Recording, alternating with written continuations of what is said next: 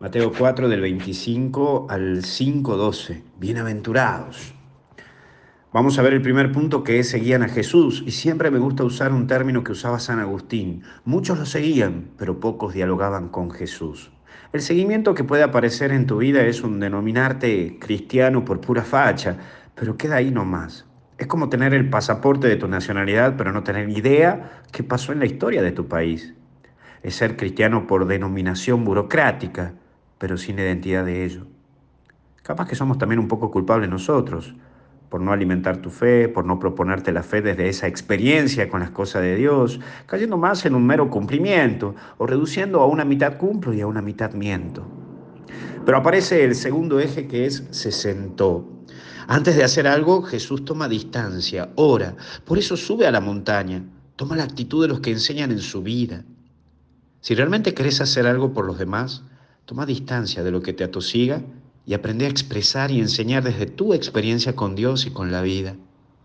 ¿Sabes qué? En esta vida puedes dar grandes aportes, pero desde tu experiencia, más de lo que te indica la soberbia intelectual. Mira, Platón afirmaba que quien aprende y aprende, pero no practica lo que sabe, es como el que ara y ara, pero no siembra. La sabiduría tiene que ver con la vivencia personal Sí, con tus vivencias personales puedes ayudar a muchísima, muchísima gente. Pero aparece también el donarse. Tú puedes ser amigo de todos, pero sin embargo no todos pueden ser tus amigos. Sí, te lo vuelvo a repetir, vos podés ser amigos de todos, pero sin embargo no todos pueden ser tus amigos.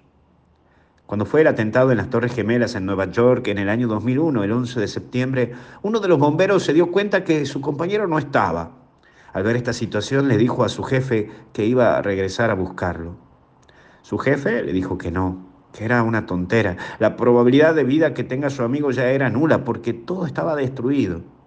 Sí, siempre te vas a encontrar con gente que te va a tirar para abajo y que te va a tirar abajo hasta incluso tus buenas obras, porque van a decir todo está destruido. Y ahí está la diferencia de lo que pensamos como cristianos, porque siempre vemos una actitud esperanzadora en todo. Pero sigamos con esto.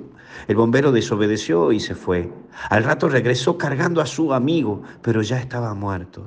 El jefe le dijo, ¿por qué te arriesgaste a morir? Si ya te había dicho que la posibilidad de que tu amigo, que lo encuentres con vida, era nula.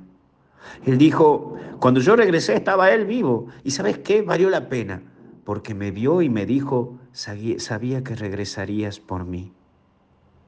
¿Cuántos amigos están esperando que regreses por ellos? Esto es bienaventurado. ¿Sabes cuánta gente puede ser ayudada por vos antes que su matrimonio muera o que entre en una terapia o que se quiera quitar la vida, antes que su empresa muera, antes que alguien pierda algo de su vida o que muera cosas de su vida? Sabes que hay gente que te necesita más de lo que vos te imaginás. Por eso ser bienaventurado es haberte entregado a los demás desde esa experiencia con Dios y desde Dios, porque es Él quien te da toda fortaleza para seguir adelante.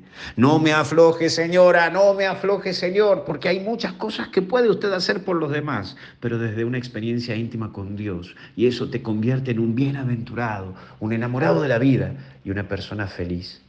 Que Dios te bendiga, te protege y te acompañe en el nombre del Padre, del Hijo y del Espíritu Santo.